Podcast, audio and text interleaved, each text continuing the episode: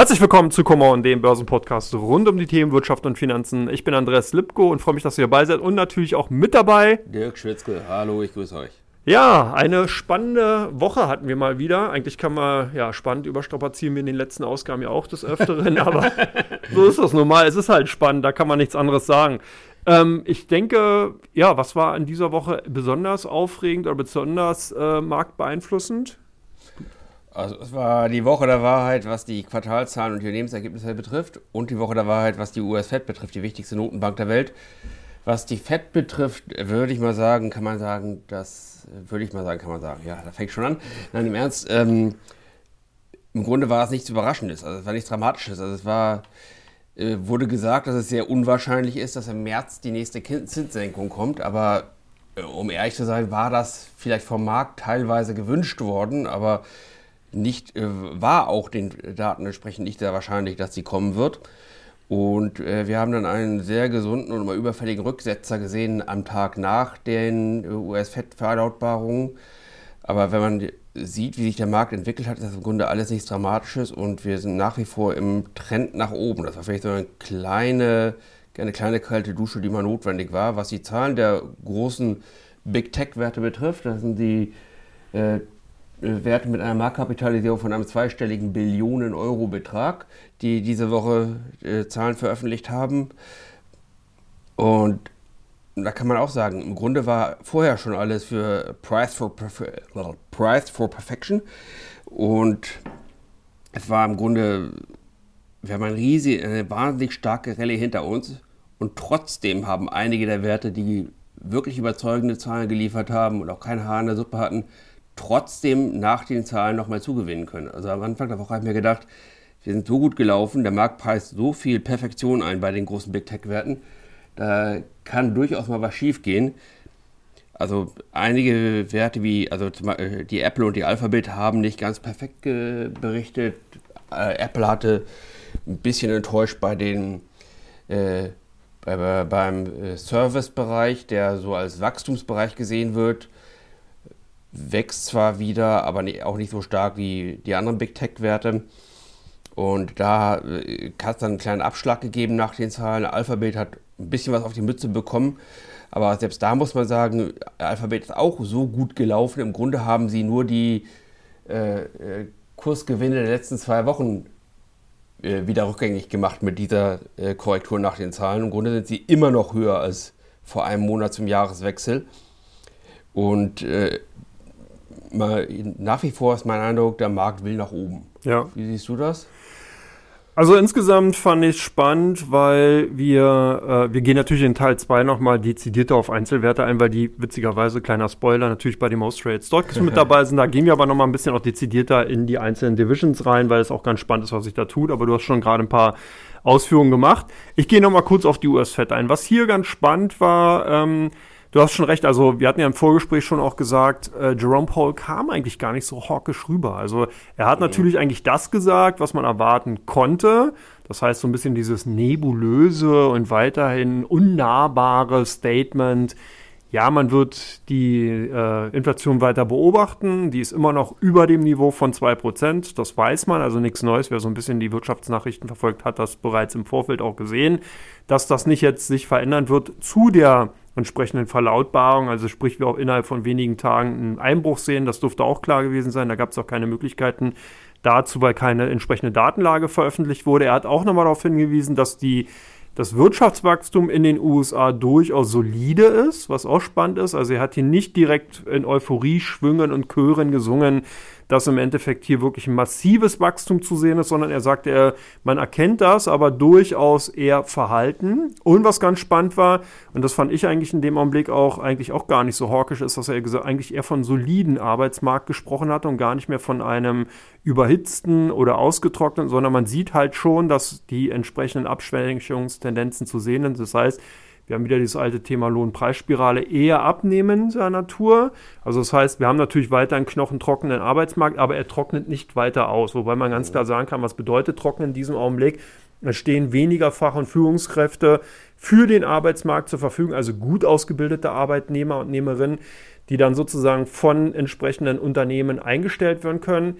Und das Problem ist, wenn die eben nicht da sind, man braucht aber jemand Neues, das muss man, muss man dann machen, entsprechend mehr Gehalt zahlen, um eben dann jemand aus einer anderen Stelle in den entsprechenden Job zu bekommen. Und das ist die sogenannte Lohnpreisspirale, die sich dann hochdreht, weil natürlich ein anderes Unternehmen entsprechend auch reagiert und so weiter und so fort. Also deswegen wurde sozusagen dieser nach Arbeitskräften, Nachfragedruck im Arbeitsmarkt so ein bisschen dieses Gehaltsgefühl nach oben drehen. Die Leute würden mehr konsumieren, die Preise würden weiter steigen. Also diese nachfragegetriebene Inflation durch die Lohnpreisspirale könnte dann losgetreten werden. So, das hat er ein bisschen relativiert, aber auch nicht verwunderlich hat man sich die Arbeitsmarktdaten in der letzten Zeit angesehen, war das schon antizipierbar. Wir hatten nicht mehr diese massiven Sprünge teilweise, beziehungsweise auch nicht diese extrem harten Ausreißer nach oben, also sprich weniger Erstanträge auf Arbeitslosenhilfe, geringere äh, oder einen starken Rückgang eben in der Arbeitslosenquote in den USA, sondern eher eine Stagnation gesehen. Und das ist im Endeffekt eigentlich schon auch ein Zeichen an dem Markt, dass eben die FED sagt, wir sehen hier eigentlich momentan keine Notwendigkeit zu reagieren. Aber halt in beide Richtungen. Und das ist, glaube ich, auch der Tatsache geschuldet, dass ich zumindest etwas so senioriger am Markt bin. Du bist dann auch ein junger Spund. und äh, demzufolge die Zeiten vor 2007, 2008 halt kenne. Und da waren halt diese Zinsniveaus, die wir aktuell sehen, die sind halt damals auch schon in den Märkten äh, im Endeffekt also gewesen und normal. Das ist halt, was wir derzeit sehen, ein normales Zinsniveau. Man hat damals mal in der Volkswirtschaftslehre immer so von 5% als idealen Zins gesehen, äh, weil man eben Spielraum nach oben und nach unten hat, im Endeffekt die Wirtschaft damit ganz gut klarkommt. Und äh, das ist die Gesamtsituation. Jetzt habe ich ein bisschen länger ausgeführt, aber ich fand es halt auch spannend, die Marktreaktion verschnupft. Wobei man auch sehen konnte, und das ist halt auch vielleicht nochmal ganz wichtig zur Einordnung, als wir in das neue Jahr eingesprungen sind oder gestartet sind, lag die Markterwartung bei 88 Prozent, dass im äh, März eine erste Zinssenkung erfolgt. Die ist auf 44 Prozent zurückgegangen. Also wir liegen jetzt weit und darunter, dass eben die Hälfte der Marktteilnehmer davon ausgeht, dass im März was passiert. Die ist sogar noch weiter dann natürlich durch die Aussagen zurückgegangen. Und auch die Höhe der Zinssenkungen ist zurückgegangen. Also das heißt, hier ist schon eine Menge Euphorie ausgepreist worden und deswegen war es für mich auch ein Stück weit verwunderlich, dass die Marktteilnehmer da so verschnupft darauf reagiert haben. Und das vielleicht mal dazu. Wie gesagt, Text gehen wir in Teil 2 gleich nochmal genauer drauf ein. Jetzt nochmal das zweite, genau. US-Arbeitsmarkt schwächt sich ab. Siehst du das als Gefahr für die US-Wirtschaft? Also könnte das jetzt sozusagen auch ein Rückkopplungseffekt geben, dass sozusagen mehr Arbeitslose in den USA entstehen und damit die US-Wirtschaft insgesamt geschwächt wird? Das sehe ich insgesamt überhaupt nicht. Ich glaube, es ist eine Suggestivfrage. Also, also ich sehe es überhaupt nicht so. Das Problem, das Problem der US-Wirtschaft ist ja nicht, dass es, äh, um das mal äh, ganz nüchtern zu formulieren, dass es zu viele Arbeitslose gegeben hätte, sondern dass es zu wenig Arbeitslose gab und dass die dadurch eben die von die eben richtig angesprochene Lohnpreisspirale äh, befördert wurde. Das ist jetzt weniger zu erwarten und es normalisiert, äh, ist ein Schritt weit dahin Richtung Normalisierung des Arbeitsmarktes. Und gerade im Hinblick auf die Ziele der FED, und das sind sie, wo es eher, spricht es eher dafür, dass die äh, Inflationsrate gesenkt wird, wenn die Arbeitslosenquote ein bisschen von dem extrem niedrigen Niveau ansteigt, dass die Gefahr einer Lohnpreisspirale ein bisschen zurückgenommen wird und das größere Problem der USA, nämlich die Inflation, dadurch eher bekämpft werden kann und dass das indirekt sehr eher vorteilhaft ist für die Wirtschaft. Mhm. Na, ganz vorteilhaft natürlich insgesamt auch ähm, für, für, die Entwicklungen äh, an den genau, ähm, Aktienmärkten. Wenn natürlich die Wirtschaft entsprechend gut läuft, dann äh, steigen natürlich auch die Aktienkurse weiter. Und da habe ich jetzt mal als drittes Thema einen kleinen Exoten mitgebracht hier in Teil 1. Äh, du bist der bekannter China- Fan sozusagen, in Klammer auf, absolut. genau, absolut, Klammer zu. Ähm, was mir nämlich aufgefallen ist, wir hatten ja sehr häufig über Japan gesprochen als Hidden Champion für 2024, im vergangenen Jahr bereits schon. Also hier können wir uns gegenseitig auf die Schulter klopfen, dass wir da relativ frühzeitig schon unterwegs waren. Was mir aufgefallen ist, so ein bisschen versteckt Südkorea. Kleines Land, kleine Volkswirtschaft. Nicht unbekannt, also mhm. man denke ja an Samsung Electronics, Hyundai und all die großen Stahlwerte, die ja eben und auch Reedereien, die eben in Südkorea beheimatet sind. Äh, was ich da ganz spannend finde, dass ich gesehen habe, dass die Performance von dem südkoreanischen Index in Kospi seit Jahresanfang ganz ordentlich ist. Viele Unternehmen weitaus mehr als 20% Kursgewinn verzeichnen konnten. Also eine LG Group hat, glaube ich, 22% zugelegt. Und wir haben ganz, ganz viele große Konglomerate, die sich wirklich jenseits von der Samsung Electronics eigentlich sehr gut auch entwickelt haben. Ähm, woher kam es? Ich habe es mir natürlich angesehen. Äh, weil wir da eine Änderung zum Beispiel äh, im Bereich der Vorschriften für Unternehmen generell haben. Das heißt, man destrukturiert ein bisschen. Mhm. Also Südkorea auch klassisch. Man hört es ja schon, Samsung Electronics, überall ist Samsung irgendwo mit dabei drin, verflochten. Das Ganze soll aufgelöst werden. Das erinnert mich so ein bisschen an Japan. Also mhm. an, ne, äh, siehst du die ähnlichen Parallelen? Wie schätzt du insgesamt so jetzt Südkorea dann ein? Könnte das tatsächlich eine interessante Anlagealternative sein. Was mir als Anschlussfrage noch einfällt, habt ihr eigentlich bei Cominvest, äh, seid ihr da auch durch ETFs oder Fonds entsprechend im asiatischen Raum unterwegs? Ähm, also die asiatischen Raum ja. Ja.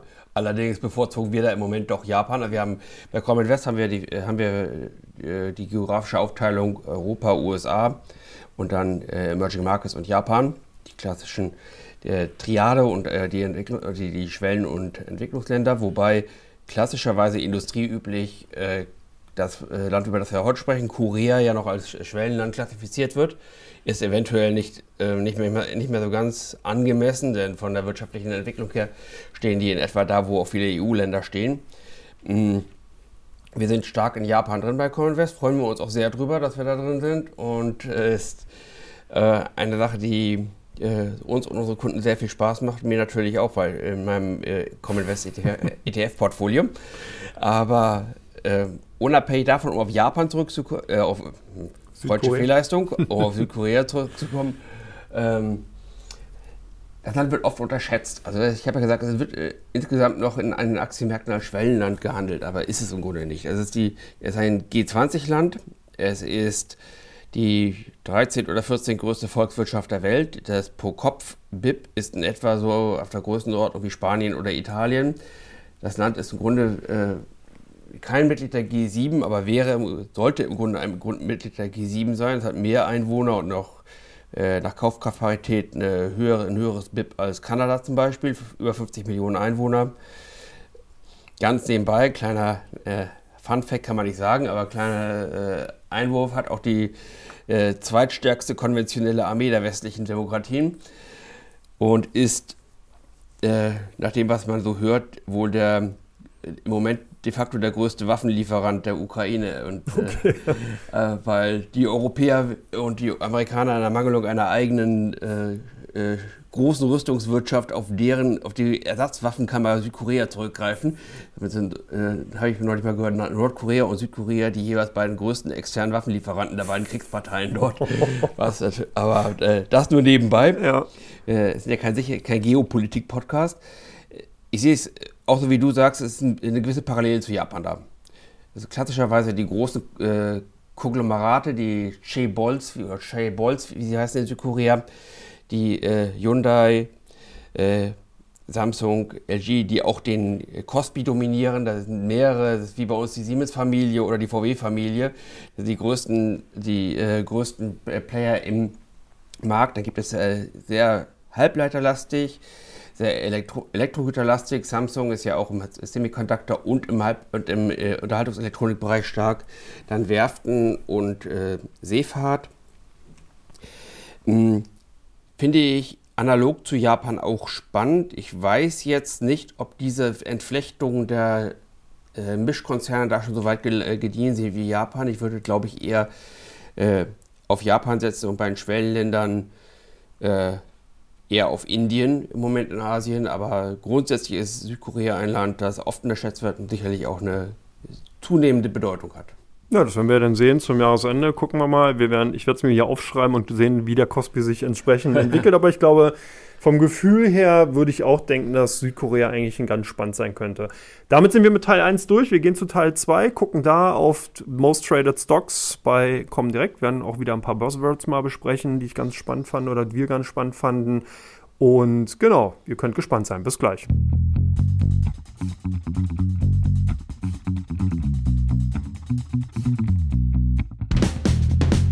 Herzlich willkommen zu Teil 2 von Come On, dem Börsenpodcast rund um die Themen Wirtschaft und Finanzen. Ich bin Andreas Lipko und natürlich ist auch weiterhin mit dabei Dirk Schwitzke, hallo. Und wir haben es ja schon angedroht bzw. angekündigt, wir gehen jetzt etwas dezidierter auf Einzelaktien ein und Dirk hatte bereits schon im ersten Teil ein bisschen gespoilert, aber nicht weiter schlimm. Wir werden jetzt nämlich tiefer darauf eingehen. Wir gucken mal als erstes auf Apple. Jetzt. Apple kam gestern nachbörslich mit Zahlen und die wurden ja nicht so doll aufgenommen. Das heißt also, wir hatten hier insbesondere im China-Geschäft eine Schwäche. Du hast auch schon bereits gesagt, der Servicebereich eher auch unterdurchschnittlich performt. Also eigentlich mhm. schon zwei negative Zitronendrops, wenn man so will, in diesem ganzen Bonbonkasten, den Apple oder Tim Cook dahingehend vorgelegt hat.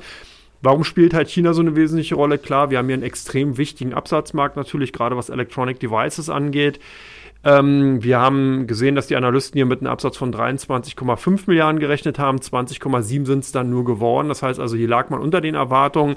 Jetzt ist natürlich die Frage, hatten wir auch schon in, Vor in dem Vorgespräch zu dem Podcast ähm, gesprochen. Ist Apple eigentlich wirklich so ein richtig reinrassiger Technologiekonzern wie jetzt die anderen Magnificent Seven oder wie eine, eine Alphabet oder eine Meta oder ist das nicht eigentlich eher, ja, du hattest vorhin so ein bisschen als äh, Spaß oder aus Spaß das Beispiel so LVMH oder also wirklich ein, ein Brandunternehmen aus dem eigentlich klassischen Konsumartikel oder beziehungsweise aus dem Konsumsektor. Wie mhm. schätzt du die Apple ein, beziehungsweise was hast du noch so für Anmerkungen zu den Zahlen? Also, wie du richtig sagst, kein Hardcore-Tech-Unternehmen, würde ich sagen. Also, ich würde es äh, klassifizieren, also, es hat so ein bisschen was, ja, äh, hat so provokativ schon eingeflochten von einem sehr branding-starken Konsumgüterunternehmen, das davon lebt, dass sie eben ihren Mode dadurch haben, ihren Burggraben dadurch haben, dass sie ihre eigene Hardware, ihre eigenen Produkte haben, die eben das Branding haben, die einen sehr hohen Distinktionswert für eine sehr wohlhabende Kundschaft haben. Sie sprechen im Grunde die, die wohlhabendste Milliarde der 8 Milliarden Menschen auf der Welt an und die übrigen 7 Milliarden oder zumindest 5 bis 6 Milliarden davon haben dann Android-Telefone. und Kommen wir übrigens auch gleich nochmal drauf. und da, ähm, davon leben sie im Grunde. Sie sind in letzter Zeit ein bisschen also schwächer gelaufen als die anderen Big Tech-Werte. Sie waren ja lange Zeit das deutlich größte Unternehmen der Welt nach Marktkapitalisierung. Die Krone hat jetzt vor wenigen Wochen Microsoft von ihnen übernommen.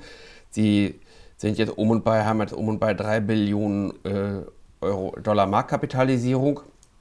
Also das ist natürlich immer noch ein sehr, sehr bedeutendes Unternehmen. Die Bedeutung werden sie auch behalten. Aber sie sind äh, im Moment was die Entwicklungschancen betrifft, eben nicht so stark wie andere Unternehmen, gerade auch im Bereich AI äh, sehr stark das Narrativ verfolgen. Microsoft ist da ja der Leitwolf, Nvidia als Semiconductor-Anbieter profitiert sehr stark von der äh, AI-Welle. Und da ist, Alpha, äh, ist Apple ein bisschen weniger mit drin. Und in dem Sinne war auch schon erwartet worden, dass sie vielleicht nicht ganz so überragend hervorragende Zahlen liefern wie eine Meta oder eine Microsoft. Und in dem Sinne sind auch die Zahlen zu sehen. Also letztendlich ist aber auch die Korrektur, die wir jetzt nach den Zahlen gestern gesehen haben, eine vernünftige Reaktion und ich denke letztendlich sind es trotzdem ein aktiv, attraktiver, ein attraktives Investment. Man sollte in Apple drin sein. Es ist das zweit, mindestens zweitwertvollste Unternehmen der Welt. Mhm. Es hat ein tolles Branding, hat ein tolles Geschäftsmodell. Es lebt von, auch von einer hervorragenden Bilanz und von immer wieder erfolgten massiven Aktienrückkäufen und hat äh, ungeheuer viel Cash, gerade bei im Umfeld von nicht mehr ganz so niedrigen Zinsen und nicht mehr äh, Nullzinsregime der Fed, ist es eine Sache, die nicht zu unterschätzen ist und so würde ich sie eben einordnen. Aber sie sind eben in der aktuell, im aktuellen Trend, der von den Softwareunternehmen getrieben wird, gerade von denen, die ein sehr starkes Narrativ auf äh, den Bereich AI haben und sich als die Schaufelhersteller der AI betrachten, um mal diese abgegriffene, diese abgegriffene Metapher zu benutzen. Dieses, äh, äh, da, da, sind sie eben nicht ganz mit vorne dabei, aber trotzdem ein Basisinvestment, so würde ich das sehen. Ja. Für, ähm, darüber hinaus kann man sagen, was die anderen Werte betrifft, sind sie fast alle brillant gelaufen, äh, außer vielleicht eine Alphabet. Da muss man aber auch sagen, die ist in den letzten Wochen und Monaten schon hervorragend gelaufen, wie die anderen auch. Und, man, und sie äh, haben auch gute Zahlen geliefert, aber eben mit dem einen oder anderen Haar in der Suppe. Und äh, deshalb war die Korrektur da vielleicht jetzt auch mal überfällig. Die haben letztendlich, wenn man das aber einen Schritt zurückgeht mal genau, genauer anguckt, kann man sehen, dass auch die Werte, die jetzt schlecht äh, wo die Aktien schlecht reagiert haben wie eine Alphabet. Ja. Dass die im Grunde nur die Kursgewinne der letzten zwei Wochen äh, äh, ja, rückgängig gemacht haben, dass sie immer noch sehr gut dasteht, sogar bezogen auf den letzten einen Monat seit Jahresbeginn, sind trotzdem noch deutlich im Plus. Und äh, das muss man eben so ein bisschen in Relation sehen, wenn man jetzt sich über die starke Reaktion bei Alphabet wundert. Ähm, äh, die anderen Meta, Amazon, Microsoft, das ist bombastisch, was die geliefert haben. Und da gehen wir gleich drauf ein. Ich okay. will nur bei Alphabet ganz kurz noch mal ein bisschen Fleisch an Knochen bringen. genau, ich habe noch ein paar Zahlen mitgebracht. Der Umsatz lag nämlich bei 86,38 Milliarden Dollar, also nur mal auch um so ein Gefühl zu bekommen, was das für eine Größenordnung mhm. sind, über die wir hier reden. Im Vorjahresquartal bei 76, also ein ordentlicher Gewinnzu äh, ordentlicher Umsatzzuwachs. Der Gewinn lag pro Aktie bei 1,64 Dollar nach 1,05 Dollar. Also fast, ich sage jetzt mal 55 Prozent zu Gewinnzuwachs. Ja, das sind wirklich gigantische Zahlen. Erwartet wurden 1,59 Dollar, also hier hat man auch getoppt. Operative Gewinn steigt äh, von 18,16 auf 23,7 Milliarden. Hier hatte man einen Ticken mehr erwartet und da war mhm. auch so ein bisschen das Haar in der Suppe. Du hast bereits gesagt, die ja, Vorausschau sozusagen hat so ein bisschen an Dynamik verloren, aber das muss man halt in Relation zu den Kurssteigungen auch einfach sehen, die natürlich im Vorfeld erfolgt sind. Was, was ich auch ganz spannend fand, ist, wenn man sich im Kontext mal ansieht, also der Gesamtwerbeumsatz von Alphabet liegt ungefähr bei 65,52 Milliarden US-Dollar. Im Jahresvergleich gestiegen von 59,04 eben auf diese 65,5. Hier hatte man eben mehr erwartet, hier hat man 65,8 Milliarden erwartet und eben spannend ist, YouTube macht davon lediglich oder wie auch immer viel, muss man selber einschätzen, 9,2 Milliarden aus, also knapp ein Sechstel, würde ich jetzt mal sagen, oder ein Siebtel.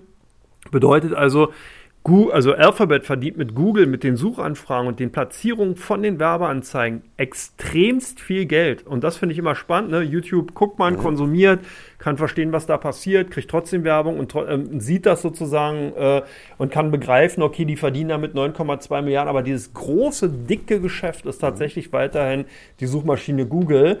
Auch das Cloud-Geschäft ist weiter gewachsen. Man hat hier von 7,3 auf 9,2 Milliarden äh, im Endeffekt den, ähm, äh, den Umsatz steigern können und äh, zeigt eben auch nochmal, wie wichtig eben genau diese Sparten für Alphabet äh, im, im, Endeffekt sind. Was auch ganz spannend ist, Alphabet ja eigentlich so ein Inkubatoransatz. Man hat ja über, mhm. ich glaube, 200 verschiedene Divisions, wo man eben alles mögliche von autonome Fahren bis über Virtual Reality und eben natürlich auch hier die Cash Cows hat in Form von Google, YouTube und eben entsprechend das Cloud-Geschäft.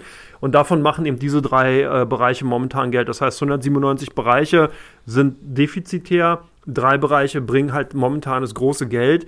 Und da sieht man auch schon, wie so ein bisschen die Denkweise natürlich von Investoren ist, wenn man auf Alphabet setzt. Das heißt, da sind einfach noch ganz, ganz viele kleine Babykühe, Cash-Cows potenziell mhm. im Stall. Wenn die halt einfach mal losgaloppieren, dann sieht man also, was da im Endeffekt noch passieren kann. Das nochmal dazu. Gucken wir mal weiter zu AMD. Auch spannend. Wir haben ja an dieser Stelle, du hast jetzt auch bereits gesagt, bei Apple momentan immer so Manko, wenig AI-Fantasie drin. Mhm. AMD ja momentan eigentlich vollends davon getrieben. Mhm. Ne? Also wir haben die Zahlen, die wir gesehen haben, auch in Gewinnentwicklung ist brutal. Ich glaube von 20,7 jetzt auf äh, 630 Millionen oder so mhm. war. Also wirklich eine Gewinnsteigerung da. Äh, das ist wirklich, da äh, lässt wohl niemanden kalt. Und äh, da sieht man, finde ich, auch ganz gut diese Fragmentierung, äh, die momentan stattfindet. Das heißt, es gibt viele Semiconductor-Hersteller, die derzeit nicht davon profitieren, dass eben KI, äh, dass eben äh, im Endeffekt KI den, den, den Halbleitersektor nur in partiellen Bereichen äh, äh befruchtet. Mhm. Wir haben es schon bei Samsung Electronics gesehen, der große DRAM-Hersteller der Welt. Wir haben es bei Intel auch gesehen, wo eben auch ebenfalls die Prognosen verfehlt wurden. Und wir sehen jetzt aber bei AMD, dass die eigentlich wirklich solide Zahlen vorgelegt haben und einfach hier wirklich ein extremer Umsatz- und Gewinntreiber zu sehen ist. Wie schätzt du die AMD ein? Vielleicht auch ein bisschen auf Verhältnis natürlich zu Nvidia oder generell zu der Entwicklung, die wir zuletzt gesehen haben? Mhm. Also natürlich nicht auf dem Level von, von einer Nvidia, was die Größe betrifft, aber die AMD sind einer der Top-Verfolger, wahrscheinlich der Hauptverfolger oder der Verfolger, der am nächsten dran ist an Nvidia. Sie setzen ein bisschen mehr daran, einfach die, äh, soweit ich jetzt äh, nachvollziehen kann, die einfach die bei den Halbleitern die gleiche Qualität wie Nvidia zu liefern und weniger das ganze Software-Ökosystem äh, drumherum wie Nvidia. Ähm, was bei AMD natürlich zu sagen ist, sind äh, ziemlich teuer, was das KGV betrifft. Also auch teurer als eine Nvidia selbst oder zum Beispiel eine Broadcom, die da auch ein bisschen in diese Kategorie spielt. Und von daher würde ich die AMD derzeit eher als guten Hold statt als Buy sehen. Also auf den jetzigen Kursniveaus würde ich, wenn ich nicht drin wäre, jetzt nicht äh, groß einspringen. Hm. Gucken wir zu dem nächsten A. Unternehmen, wenn man es so will, Amazon, ebenfalls gestern mit Zahlen, ebenfalls äh, die Erwartungen getoppt, wie mhm. eben auch ähm, eine Meta zum Beispiel, äh, über die wir auch gleich nochmal reden werden. Die nehme ich jetzt einfach ad hoc mal mit rein, weil es ganz spannend ist. Sie ist zwar, glaube ich, jetzt nicht bei den Most Traded mit dabei, aber wurscht, wie muss man drüber reden. Mhm. Ähm, Amazon ähm, hat natürlich auf der einen Seite dadurch, glaube ich, überrascht, dass das ähm, Weihnachtsquartal sehr gut gelaufen ist. Da haben wir ja mhm. doch von vielen Einzelhandelskonzernen eher Molltöne auch gehört, das eben negativ überrascht war. Bei Amazon lief es eigentlich ganz gut. Auch die Cloud-Sparte läuft sehr gut. Andy Jassy kommt ja eben aus diesem Bereich, war ja ehemaliger CEO der AWS, beziehungsweise dann dezidiert ja. nochmal des Cloud-Bereichs. Ist jetzt Gesamtvorstand von dem gesamten Amazon-Konzern, CEO und äh, hat natürlich auch eine extrem starke Produktkenntnis. Was ich ganz spannend fand, auch hier eigentlich aus meiner Sicht heraus der größte Kurstreiber, der wirklich nachbörslich äh, die, na, die Nachbrennstufe gezündet hat, waren mal wieder KI, äh, weil nämlich äh, Jesse in diesem Fall auch gesagt hatte, dass man im Cloud-Bereich neue KI-Anwendungen äh, etablieren will, um eben dann den Cloud-Sektor nochmal durch neue Dienstleistungen und Services nach vorne zu bringen. Und was ganz spannend ist, dass Amazon auch daran arbeitet, beziehungsweise es, glaube ich, auch schon vorgenommen hat, einen KI-Einkaufsberater zu etablieren. Da war ja Walmart bereits auch schon äh, dabei, hatte das auch schon äh, ähm, erwähnt. Und jetzt ist also Amazon auch da. Das sind natürlich ganz klar, jetzt würde man sich denken, okay, was soll da passieren? Klar, es sind halt Umsatzbringer. Ne? Also mhm. sprich, wenn ich durch KI entsprechend mehr äh, Konsumenten zum Konsumieren verführen kann, dann bringt es natürlich Amazon was. Und wenn ich dann natürlich durch KI eine smartere Möglichkeit der Cloud-Nutzung hervorrufen kann, dann werden natürlich auch die B2B-Kunden zugreifen und da verstärkt nachgreifen. Wie siehst du, wie schätzt du die Amazon-Aktien so im Kontext ein? Es ist natürlich sehr teuer. Also mhm. immer besonders teuer gemessen am äh, Kursgewinnverhältnis, auch im Vergleich zu den anderen Big Tech-Werten. Im Moment ist sie gemessen an der historischen Bewertung gar nicht so übermäßig teuer. Ich finde äh, sie im Moment ziemlich stark. Also die Zahlen waren auch sehr überzeugend. Also beim Gewinn, glaube ich, die Gewinnerwartungen um 75 Prozent übertroffen, von 80 Cent auf 1 Dollar pro Aktie. Mhm. Und ich denke schon, dass das äh, im Moment ein Buy ist. Also ist klar, wie du richtig sagst, das AWS im Cloud-Bereich sind sie mit Microsoft zusammen Führer der, äh, des Marktes. Und mh, darüber hinaus haben sie dann die Cash Cow die, äh, des, des Retail-Bereichs, den wir alle als äh, Amazon kennen. Und von daher würde ich sagen, trotz der gewohnt hohen Bewertung würde ich die eher als Buy betrachten. Mhm. Ja, bei Amazon ist halt immer so ein bisschen, erinnert mich auch an Apple vor fünf, sechs Jahren. Die waren tendenziell immer zu Ticken zu teuer. Also man hat immer mhm. den Eindruck gehabt, oh, ob das so alles wirkt.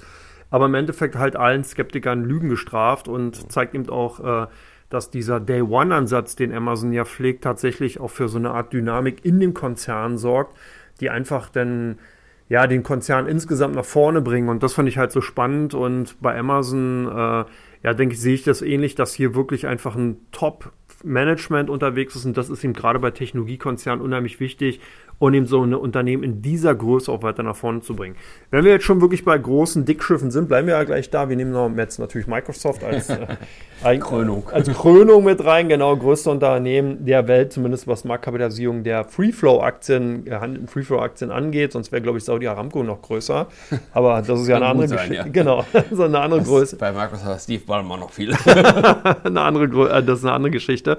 Ja, der weltweit größte Softwarekonzern hatte ja tatsächlich sowohl im Umsatz Umsatz als auch Gewinnentwicklung besser abgeschnitten, als man vorher gedacht hatte. Umsatz stieg gegenüber Vorjahresquartal um 18 Prozent auf 62 mhm. Milliarden an. Und ähm, hier hat ein Analyst mit 61,1 Milliarden gerechnet. Man muss halt auch mal die Relation sehen. Man erinnert sich vielleicht mhm. Alphabet, ne, Umsatz im Gewerbebereich. Hier macht also der gesamte Softwarebereich 62 Milliarden äh, im, das einem Umsatz aus, was Alphabet durch die Marketing-Einnahmen oder durch die Werbeeinnahmen nimmt. Das finde ich immer ganz spannend, mhm. um das mal zu relativieren. Ähm, Genau, Gewinn kletterte um 33 Prozent auf 27 Milliarden und äh, auch der Nettogewinn um 33 Prozent auf 21,9 Milliarden. Also hier sind richtig Margen drin. Ne? Also wenn man sich nochmal ins Gedächtnis zurückruft, 62 Milliarden Umsatz, daraus machen die Nettogewinn von 21,9. Ich glaube, das ist fast schon der Drogenhandel irgendwie äh, in der Größenordnung zu finden oder die Prostitution. eine, Bro eine Branche, in der du tätig bist. nee, noch nicht, muss ich auch nicht, aber im Endeffekt. Ja ist das halt schon, ganz, ja, schon ganz spannend. Vielleicht ist ja Microsoft das. Nein, okay. Wollen wir nicht weiter spekulieren? Nein, ist auf jeden Fall ganz spannend, um mal zu sehen, was da wirklich an Margen drin sind. Ne? Also wenn man einmal die Software geschrieben hat, man skaliert das ganze Geschäft hoch, dann ist da halt im Endeffekt kaum noch äh, kostenseitig was Belastendes zu sehen, sondern dann mhm. wächst eben wirklich die Nettomarge. Und das ist halt im, insgesamt ganz spannend. Ähm, wir sind auch durchaus von positiven Analystenkommentaren dann eben äh, äh, äh, befeuert worden, wenn man so will, mhm. als Marktteilnehmer. Äh, auch hier natürlich KI wieder mal ganz, ganz oft genutzt worden. Man müsste mal glatt so eine Art ähm, Buzzer installieren, jedes Mal, wenn irgendein CEO bei diesen Zahlenpräsentationen AI sagt, also mhm. wenn der Amerikaner, da müsste man mal buzzern. Ich glaube, da kommt man aus dem Buzzern gar nicht mehr raus. Außer bei Apple, die vermeiden ja, die vermeiden. genau, die heben das auf. Tim, Tim Cook kommt dann in zwei Jahren mit KI als große Innovation. Ja. So wie mit dem Auto und mit dem elektrifizierten und mit den, mit den Brillen. Egal. Genau. Also auf jeden Fall auch hier Cloud-Geschäft, ganz klarer Wachstumstreiber, Intelligent Cloud um 20 Prozent gestiegen auf 25,9 Milliarden. Und äh, hier sind 25,3 erwartet worden. Also hier lag man wirklich, also ist weiterhin ganz weit vorne. Und ähm, insgesamt ist der Umsatz halt um 30 Prozent gestiegen im Segment Azure und Cloud Services, wobei man halt auch sagen muss, es sind ja im weitesten Sinne genau die Dienstleistungen, die man sozusagen weg von dem Lizenzgeschäft hin in den Cloud-Bereich eben äh, dann adaptiert. Und das war ganz spannend. Wer sich gewundert hat, dass es keine Prognosen gab, das ist bei Microsoft Tradition. Die kommen nämlich dann erst im Nachgang bei der dann folgenden äh, ähm, Analystenkonferenz, äh, die meisten paar Tage oder Wochen später im Endeffekt stattfindet. Da werden dann die Prognosen gegeben. Bei den Zahlenvorlagen konzentriert sich das Management immer auf den Ist-Zustand und geht sozusagen auf die aktuelle Situation ein. Prognosen werden da nicht getätigt. Das ist ganz spannend. Wie siehst du, wie schätzt du eine Microsoft generell ein? Bärenstark. Also da sieht man eben, was ein gutes Management ausmacht. Also äh, wenn man dann an Steve Ballmer denkt, was ja noch. der legendäre äh, Tanz auf der Bühne. und die, die leere, legendäre Ode an sein Tastentelefon, das, wo er gesagt hat, äh, das Smartphone hat keine Zukunft. Nein, also äh, im Ernst, also, man hat bei den äh, merkwürdigen, kuriosen Kapriolen um das äh, OpenAI-Management auch gesehen, dass sie eben sehr professionell sind. Ist, äh, die haben eben ihre Cash-Cows, die haben einen wahnsinnig starken Burggraben bei ihren Cash-Cow-Produkten, bei ihrer Office Suite, bei dem, was wir äh, alle alles äh, benutzen. Äh, LinkedIn bis hin äh, Xbox. Xbox, ja, genau. Und äh, darüber hinaus sind sie eben mit Amazon zusammen vielleicht noch ein Stückchen weiterführen beim, bei der Cloud. Also ich sehe die schon sehr stark und bin da froh, dass ich da ein bisschen investiert bin. Mit 5%. Nein, okay. 5% meines Portfolios, aber 5% vom, du 5% des Unternehmens. Kommen wir jetzt zum, genau, Sneak, reingesneakten Unternehmen, was ich jetzt einfach ad hoc mit rein mit Meta-Plattforms, muss man, glaube ich, drüber sprechen. Gestern mit Zahlen, die Aktien wirklich durch die Decke gegangen und wir reden ja hier nicht davon, dass es halt irgendeine so kleine Würstchenbude ist, die mal 16% nachbörslich zulegt, sondern wir reden hier wirklich über ein Multimilliarden US-Dollar-Unternehmen, was glaube ich, ja doch, ist größer Markt kapitalisiert als die SAP, ne? Auf jeden Fall, ja. Auf jeden Fall, ja, genau. Also das zeigt eben nochmal, was da wirklich gestern passiert ist nachbörslich. Äh, ich versuche mal so ein bisschen das Ganze zusammenzufassen. Wir hatten hier ein Füllhorn an positiven Nachrichten, sowohl auf der äh, Ergebnisseite, die durchweg besser ausgefallen ist, als viele befürchtet hatten. Ich glaube, hier war einfach auch so ein bisschen der Punkt, dass man vorher Befürchtungen hatte, dass sich Meta durch die starke Fokussierung auf, also Meta-Plattforms, Metaverse, so ein bisschen verrannt hatte. Und da waren halt sehr starke Ressentiments. Die Aktien haben wirklich massivst gefallen. Man hatte vorher auf massivste äh, Umsatz- und Gewinnrückgänge gesehen. Das Werbegeschäft eingebrochen. Man hat immer wieder vorgeworfen, dass Meta einfach durch den Facebook-Ansatz veraltet insgesamt, was Social Media angeht. Also, dass hier kaum noch Fantasie vorhanden ist. Man hat auch hier den Skeptikern ganz klar eben die Kante gezeigt. Und was auch ganz spannend ist, dass Meta, und das erinnert mich so ein bisschen an die Microsoft der ja, vor 15 Jahren. Man fängt jetzt an, durch Threads eine klare äh, äh, Konkurrenzplattform zu X, ehemals Twitter, aufzubauen. Finde ich spannend. Erinnert, wie gesagt, ne, Einstieg Microsoft in äh, LinkedIn oder durch LinkedIn, durch den LinkedIn-Übernahme in den Social Media-Bereich.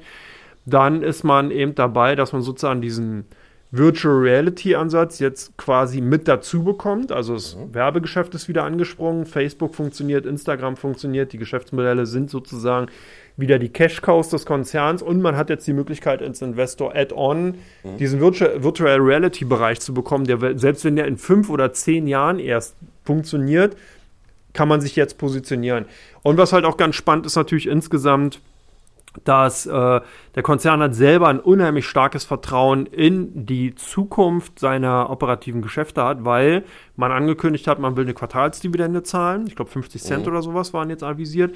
Und man kauft eigene Aktien im Wert von 40 Milliarden mhm. US-Dollar zurück. Und das sind natürlich Kampfansagen, sag ich mal, an die Short, äh, an die Skeptiker, die Bären von Meta. Ähm, das kann man ja kaum noch irgendwie übertrumpfen. Also mhm. fällt dir noch was ein, wo da noch ein Haar in der Suppe sein könnte? Das ist die endgültige Bestätigung, dass man mit dem Jahr der, äh, der Effizienz ernst meint.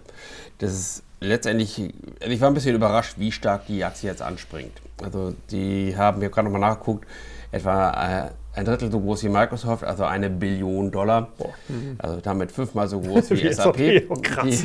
Die, die jetzt gerade das erste deutsche Unternehmen mit über 200 Milliarden Dollar Marktkapitalisierung sind. Und äh, man sah da eben schon, dass noch so eine, so interpretiere ich das, dass da schon ein gewisses Restmisstrauen gegenüber dem äh, äh, im Metaversum träumenden Mark Zuckerberg da war, das jetzt eben ausgeräumt wurde. Die Dividende ist natürlich eher symbolisch gemeint, hast du ja schon angedeutet.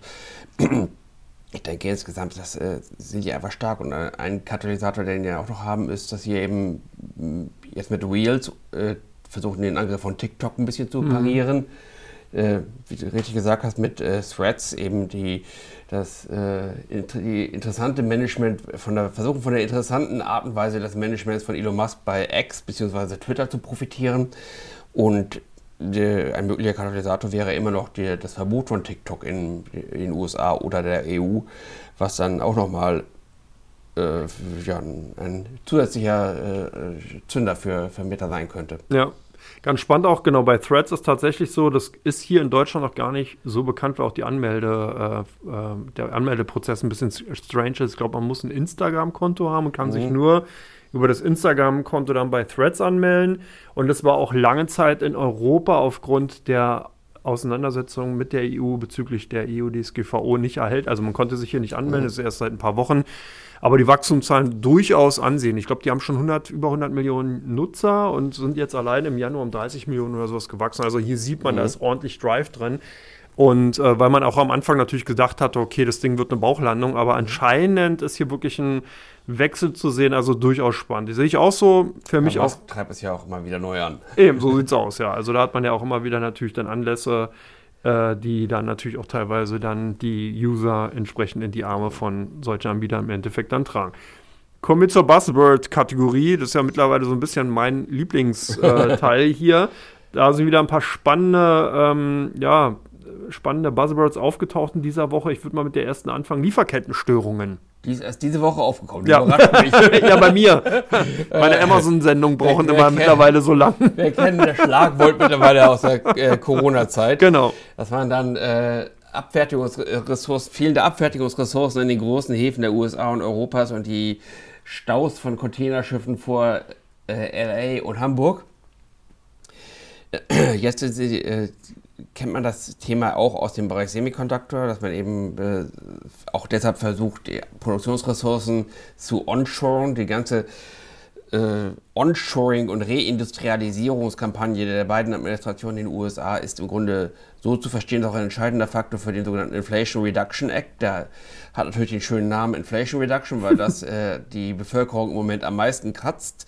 Aber im Grunde ist es auch eine Reindustrialisierungskampagne, ein, ein Onshoring in den USA und ein Onshoring in die befreundeten Nachbarländer, insbesondere Mexiko, haben wir letztes Mal schon besprochen, dass äh, Mexiko eben jetzt wieder der Haupthandelspartner der USA ist und nicht mehr China. Mhm.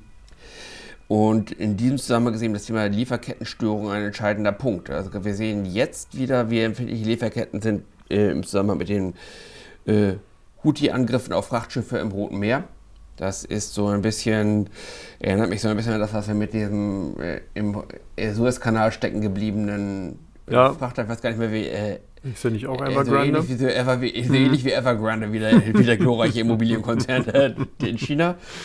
Äh, und da, daran erkennt man eben, dass durch geopolitische Ver äh, Verwerfungen oder durch äh, Fehlplanungen oder durch einen oder auch äh, durch einfache Pannen und Unfälle oder einfach dadurch, dass es äh, bei gewissen Produkten wie zum Beispiel Halbleitern einen Schweinezyklus gibt, dass einmal zu, äh, zu, viel produziert wird, dadurch Produktionskapazitäten abgebaut werden, dann wieder zu wenig da ist, dass das eben ein Thema ist, dass eben die seit den 90er Jahren äh, propagierte Just-in-Time-Produktion, die schlanke Produktion äh, anfällig macht. Mhm. Und in dem Sinne äh, ist das Thema eben zu sehen, dass man jetzt eben ein bisschen von diesem sehr schlanken Produzieren wegkommt und versucht auch physische Produktionsressourcen schon auch aus geopolitischen Gründen, aber eben auch aus einem praktischen Gründen mehr vor Ort zu haben. Und so zahlt Deutschland eben 10 Milliarden an Intel in Sachsen, für eine Fabrik in Sachsen-Anhalt und 5 Milliarden für, ich glaube, Infineon ist das mhm. oder TSMC, wer will da in Dresden was bauen? Mhm. Und, und ähm, äh, die USA sorgen, äh, die beiden Administrationen sorgen auch sehr dafür, dass jetzt äh, das forciert wird, dass TSMC Produktionskapazitäten in Texas und anderswo in den USA aufbaut, um diese Achillesferse eines möglichen Angriffs oder einer möglichen Blockade Chinas von Taiwan nicht zu haben. Genau, also spannend, ne? wie Globalisierung, wo man denkt, sozusagen, es wird ein breites, komplettes Netz, Netz aufgebaut, dann eben eigentlich eher anfälliger ist. Also die Entropie, das, die Wahrscheinlichkeit von Chaos und Unordnung nimmt sozusagen mit der Komplexität eines Netzwerks ja, oh, zu ja. und nicht ab. Also ja. das ist ganz spannende Erkenntnis. Und, äh, wo und, wir dabei sind, äh, zum nächsten Wort, also schön. Ja, nee, nee, alles klar. Äh, so, zum nächsten Schlagwort, Lieferkettenstörungen können auch zu konjunkturellen Schwierigkeiten führen. Und da haben wir das schöne Schlagwort Rezession. genau, ja, sehr spannend. Vor allen Dingen auch ein Schlagwort gewesen, was ja immer wieder in den letzten Jahren genannt wurde. Viele Länder, beziehungsweise natürlich die Politiker in den Ländern versuchen sich davor zu drücken, indem man immer wieder irgendwelche Argumentationsebenen findet, um eben keine Rezession ausrufen zu müssen, wobei man sagen muss, das ist auch ganz spannend, deswegen ist dieses Wort hier auch mit drauf gelandet. Es gibt nämlich verschiedene Definitionsarten von Rezessionen. Das heißt also zum einen in den USA muss die ausgerufen werden vom Economic Research bzw. Research Institute of Economics. Die sagen dann so, Amerika ist jetzt in einer Rezession, wenn die marktbreite US-Wirtschaft sozusagen erkennbare Schwächen aufzeigt. Das heißt, der Binnenkonjunktur, die Binnenkonjunktur, Konsum, Immobiliensektor, Arbeitsmarkt und die erkennbare eben durch volkswirtschaftliche, volkswirtschaftliche Daten untermauerte ähm, Wirtschaftsleistung muss rückläufig sein. In Europa hat man sich es einfacher gemacht, da hat man je nach Lesart, das wird auch spannend, auch da gibt es Unterschiede.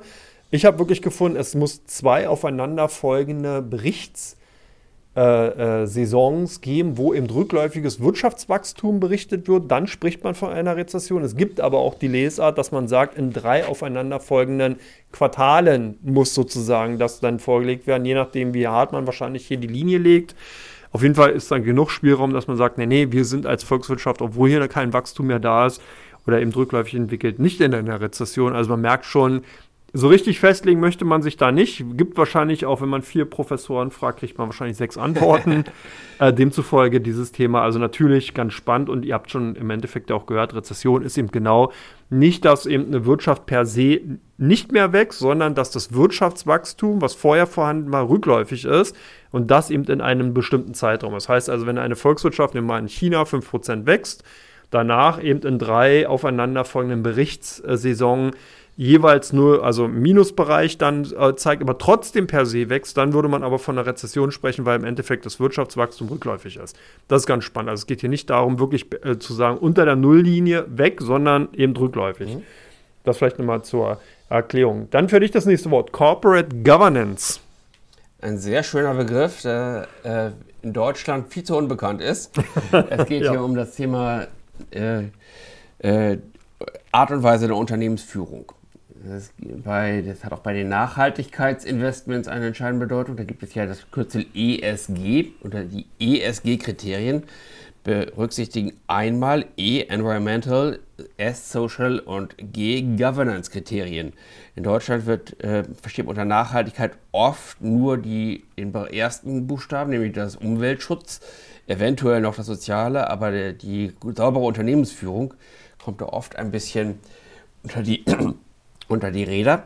Und ähm, das ist ein äh, Thema, das äh, man gerade in Ländern, wo Deutschland, wo man die Kultur hatte, in den der Deutschland AG in den 80er, 90er Jahren. Die Älteren werden sich erinnern.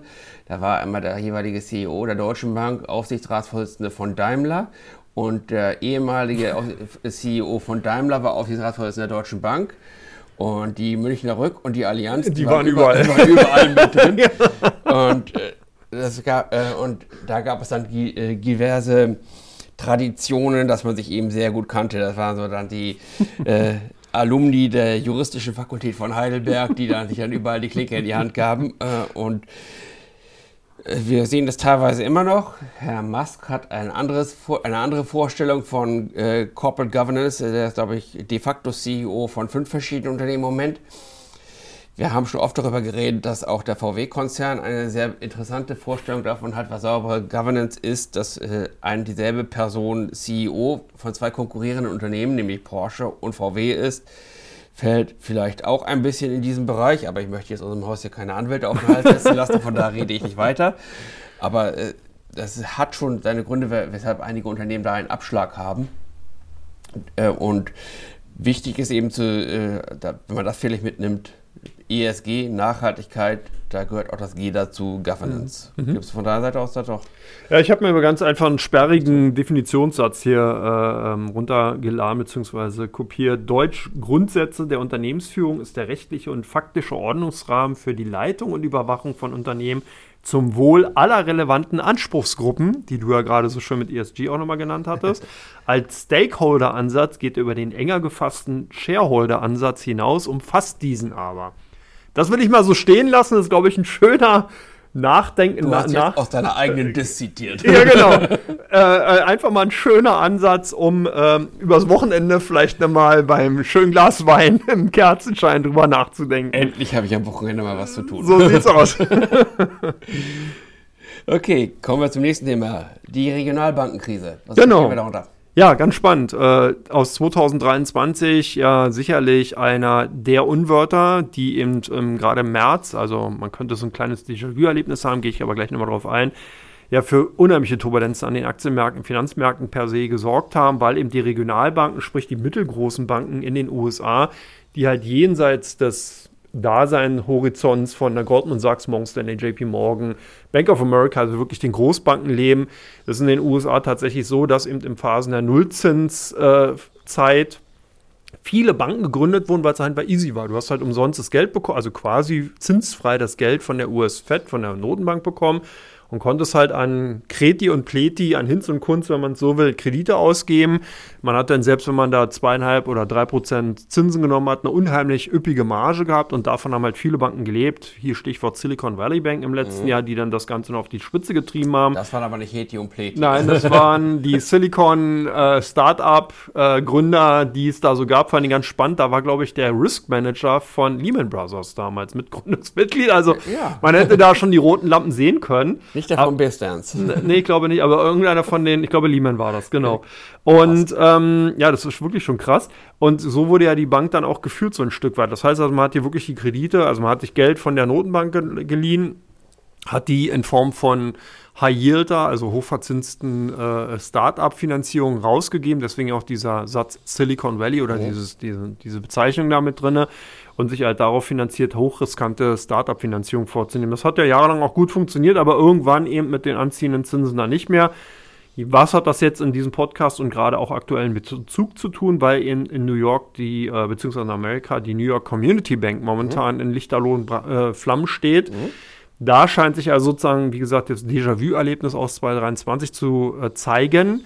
Und ähm, das kriegt man gar nicht so mit, geht in den ganzen Säbelrasseln und Zahlenvorlagen eben von den äh, Magnificent Seven Unternehmen so ein bisschen unter. Aber da ist momentan wirklich einiges an Köchen. Also die mhm. Bank hat innerhalb der letzten zwei Tage 33 Prozent an Wert verloren. Mhm.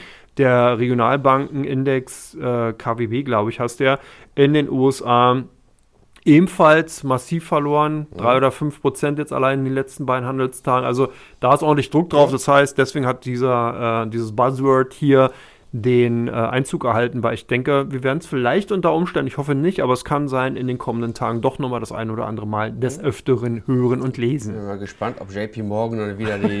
Alles als sich draufsetzt. ob Jamie Dimon wieder einen tollen Management-Move machen, die zu, zum äh, Discount-Preis einige schöne genau, Geschäftsmodelle aufkaufen. 10 Cent für einen Dollar, ja, sehr schön. Ich habe genau. gestern auf CNBC gehört von jemandem, der in Long Island wohnt, äh, Long Island ist quasi so eine Art der, der Hochtaunus äh, der USA, äh, da wo die Banker der Wall Street wohnen. Und er meinte, ja, äh, er, er wisse ja, äh, wenn ein Unternehmen seinen Sitz in Long Island habe, dann äh, sei das irgendwo ein Betrugsfall. Also in dem Sinne hätte man der, der Bank nicht vertrauen dürfen. Sehr schön. Last but not least in Teil 2, das letzte Buzzword für dich, lieber Dirk, Nettomargen. Was versteht man darunter? Warum ist es wichtig? Und ja. Also viele würden ja sagen, das ist nicht wichtig. Ich gehe jetzt nur die EBITDA, bereinigte EBITDA-Marge. Nein, im Ernst. Nettomarge sagt das aus, was wirklich an Gewinn übrig bleibt, die Gewinnmarge ist. Und, äh, sagt, was ein Unternehmen wirklich nach Kosten äh, man kann da in Deckungsbeiträgen rechnen oder wie auch immer, nach äh, allen Kosten verdienen, was wirklich aus dem Geschäftsmodell gesamthaft herauskommt. Selbst wenn man dann die Tantiemen, Gagen und Saläre für die äh, Vorstände und Gründer rausrechnet, die dann operativ sind und die, die äh, Ehefrau des äh, Gründers, die dann Chief Architecture Executive ist oder so etwas in der Art. Und äh, im Ernst, ist ganz wichtig, gerade auch in einem Umfeld, wie wir es vor drei Jahren hatten, wo dann viele Startups oder ähm, Großunternehmen mit luftigen Geschäftsmodellen an den Markt kamen, die haben immer sehr gerne ihre Bewertung zu irgendwelchen künstlichen äh, Sätzen wie dem EBIT oder EBITDA oder bereinigten EBITDA äh, berechnet haben. EBIT ist eben vor Zinsen und Steuern. EBITDA ist eben äh, Vorzinsen, Steuern und Abschreibung, ist die, Oper, die quasi Marge des operativen Geschäfts, aber die ne, sagt eben wie, sagt etwas aus, aber sagt ähm, eben nicht aus, wie viel am Ende bei rumkommt, um das mal ganz platt zu sagen. Von daher da, wird da oft sehr viel äh, kreativ gearbeitet, äh, um da schöne Zahlen auszuweisen, aber die Nettomarge ist dann wirklich das Harte, worauf es ankommt, gerade in einem Umfeld, in dem die Zinsen nicht mehr bei Null liegen. Da fand ich ganz spannend auch nochmal der Bezug zum Umsatz, ne?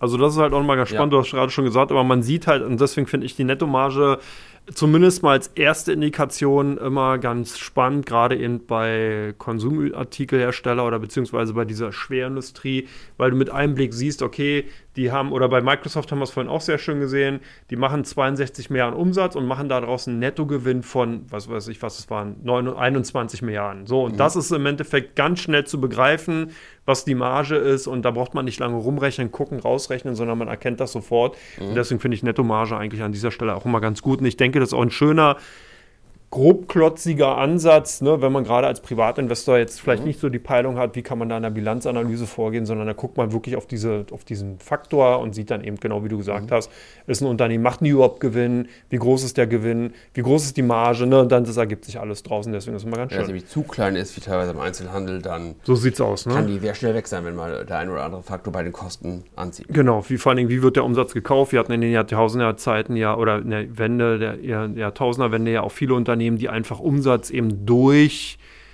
äh, Verluste erzeugt haben. Das heißt, man hat sich Umsatz eingekauft in irgendeiner Form und äh, hat nie Gewinne gemacht. Und es mhm. geht natürlich eine Zeit lang gut, aber irgendwann halt auch nicht mehr. Mhm. Damit sind wir durch mit Teil 2. Das ging ja rasant. Und wir gehen zu Teil 3 und gucken mal, was uns die kommenden Handelstage so erwarten werden. Und da steht ja wirklich eine Menge an.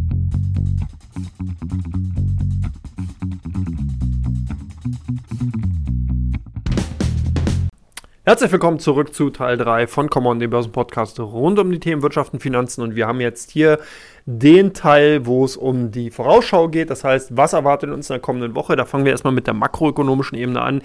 Ich schmeiß Dirk einfach mal so ein paar Daten und Fakten zu und er kann ja mal versuchen, die einzuordnen. Montag startet das Ganze mit den Einkaufsmanager-Index Dienstleistungen für Deutschland und den Gesamtindex der Einkaufsmanager-Indizes beziehungsweise den Gesamtindex für die Eurozone, Einzelhandelsumsätze Eurozone und in den USA geht es natürlich weiter. Ebenfalls die Einkaufsmanager-Indizes, den ISM fürs nicht verarbeitende Gewerbe, Also und den Beschäftigungsindex. Eine richtig bunte Tüte an äh, Konjunkturdaten. Denkst du eher interessant oder beiläufig nur zu betrachten?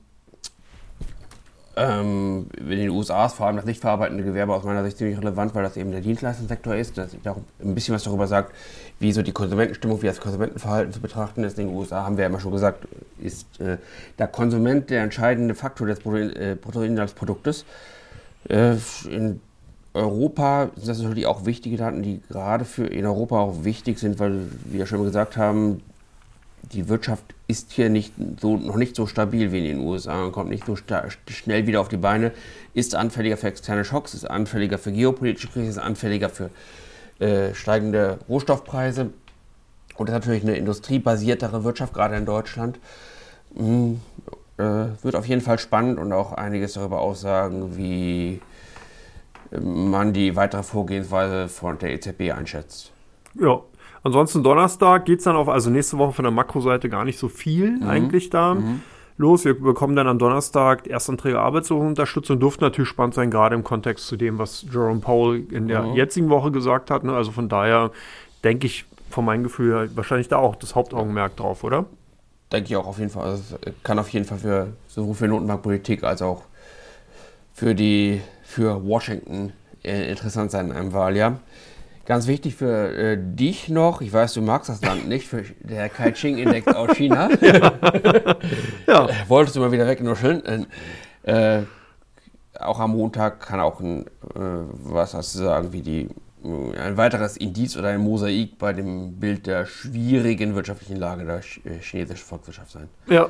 Dann Freitag, äh, ähm, Michigan Verbrauchervertrauen, ja. auch immer ein wichtiger Index. Wie gesagt, Sprung in der Platte. Der Verbraucher in den USA ist wichtig für das GDP, ja. das Bruttoinlandsprodukt. Und äh, das ist, wird dann sicherlich auch einen gewissen Markteinfluss haben. Genau, dann haben wir noch aus England ein paar Daten, die fand ich auch interessant. Industrieproduktion, Bruttoinlandsprodukt um 8 Uhr am Freitag. Und wir bekommen am Freitag den Fettbericht zur Geldpolitik um 17 Uhr dann. Also als schönen Wochenausklang kann man sich dann wenn man sich, nachdem man sich in dieser Woche dann entsprechend die Corporate Governance mal richtig durchgezogen hat, in der kommenden Woche Freitag dann sozusagen das Fettprotokoll bzw. den Fettbericht zur Geldpolitik mal reinziehen, auch schön beim Gläschen Wein oder wie auch immer, wahlweise einen Kamillentee, was man dann gerade braucht. Ich schließe von dir nicht auf andere. Nein. Gucken wir jetzt mal auf die mikroökonomische Seite und da wird es tatsächlich spannend. Leg mal los, was ist, wo ist dein Fokus drauf nächste Woche? Also das große Volumen, was Marktkapitalisierung betrifft, haben wir jetzt ja hinter uns. Mhm. Also von den Big Tech-Werten, von den Mega-Caps, äh, die nennt man eben so, weil sie eben die besonders große, außerordentlich große Marktkapitalisierung haben, kommt nur noch Nvidia. Und die kommen auch nicht nächste Woche, sondern ich glaube erst in drei Wochen. Mhm. Aber es kommt relativ viel, was für die jeweiligen Branchen interessant ist. Also wir haben viel, was die klassische Binnenkonjunktur in den USA äh, oder ein Indikator dafür ist, am Montag Caterpillar mhm. und im äh, Halbleiterbereich die NXP und On Semiconductor, die können einiges darüber aussagen, wie die Wirtschaft läuft. NXP ist nicht, nicht aus den USA, aber kann auch über die Weltwirtschaft, über den Semiconductor-Markt und auch über die Branchen der äh, Kunden immer jeweils etwas aussagen. Mhm. In Japan, der, eine der äh, Warren Buffett-Lieblinge, Itochu Corp, ist mhm. auch mit 70 Milliarden äh, eure Marktkapitalisierung kein kleiner Player in diesem Markt. Ich hatte ja schon mal gesagt, dass ich den nicht ganz uninteressant finde. Mhm. Dann Simon Property kann was über den äh, Immobilienmarkt, den gewerblichen Immobilienmarkt in den USA aussagen. Dann bekommen wir auch Banken. Wir bekommen europäische Banken, die UniCredit am mhm. Montag und die UP, UBS, UPS nicht, sie waren schon. die, waren schon. die, die, UBS ist für die Banken wichtiger als die UPS. Äh, dann äh, kommen auch Credit Agricole, äh, Societe Generale am Donnerstag. Das ist natürlich äh, ganz interessant zu sehen, wie sich der europäische Bankenmarkt in diesem Zinsumfeld schlägt. Dann haben wir darüber hinaus äh, Siemens Energy am hm. Mittwoch. Das wird für viele, gerade auch Kleininvestoren, die da investiert sind, ganz interessant sein. Die haben, konnten sich ja ein bisschen erholen jetzt in letzter Zeit nach dem äh, Gamesa-Schock und äh, werden, das äh, wird von daher sicherlich interessant sein, wie ob die da wieder Tritt fassen können.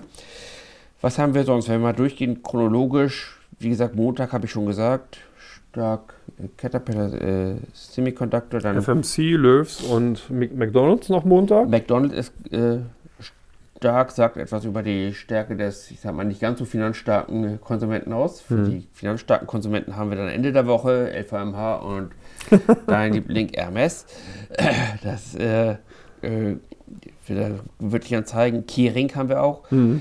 Die, ähm, nee, LVMH hatten wir schon. Äh, Keyring kommt und, und, und Hermes. Das äh, wird dann sagen, zeigen, ob die Stärke des äh, relativ wohlhabenden Konsumenten sich erhält, ob diese Bewertungsaufschläge, die diese Unternehmen haben, Hermes noch mehr als Kering, ob das ein, sich als berechtigt herausstellt. Mhm. Da wird sicherlich auch ein, die können sicherlich auch einiges darüber sagen, wie der Konsumentenmarkt in China ist.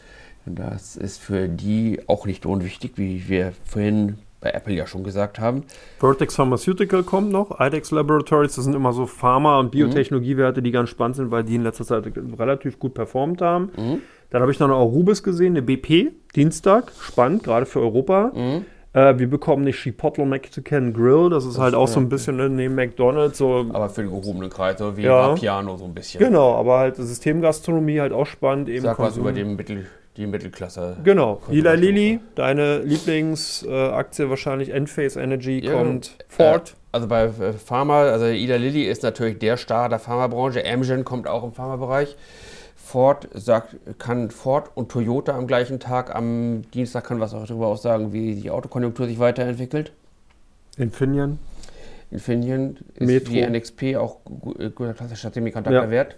So Vor allem wichtig, DAX-Wert, ne, DAX 40. Ja, Linde PLC, da werden wahrscheinlich dann die deutsche Börse bzw. Vorstand deutsche Börse ein tränendes Auge äh, haben dann.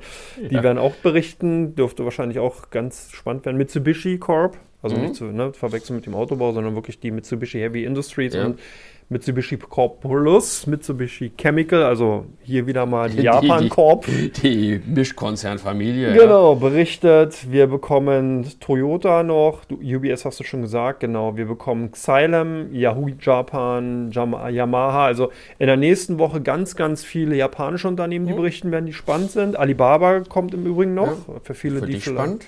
Genau, am 7. Dann, mal, wenn man das äh, Länderrisiko-Schiene ausblendet, ist Alibaba am ehesten ein vernünftig bewertetes Unternehmen, da aus meiner So Sicht. aus, ja. aber hat auch schon viel Luft abgelassen, zwanghaft durch. die haben alle die viel. Luft abgelassen. Aber Alibaba besonders viel, ja.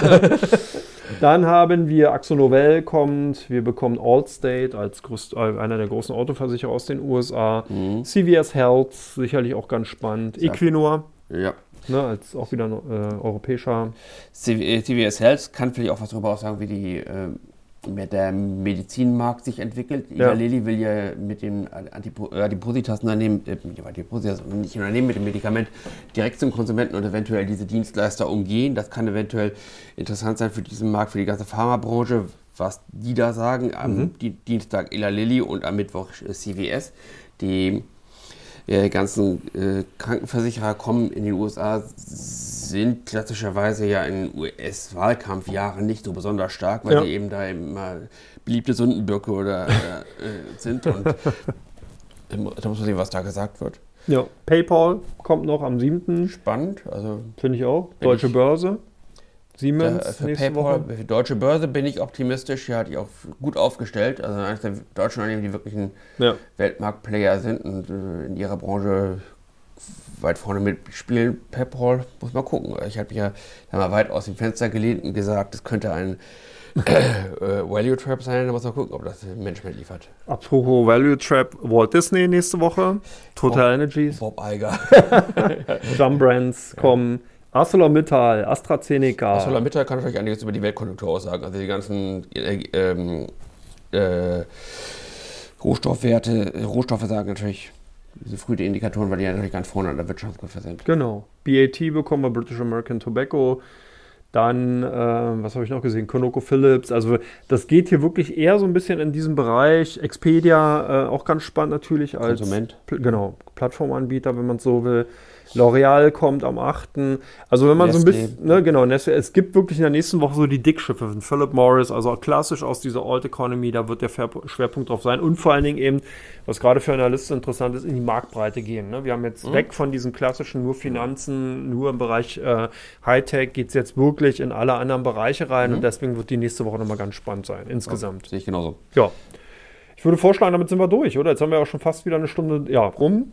Bei, mit dir verfliegt die Zeit. Das ist mal wie so ein kleines Kontinuum.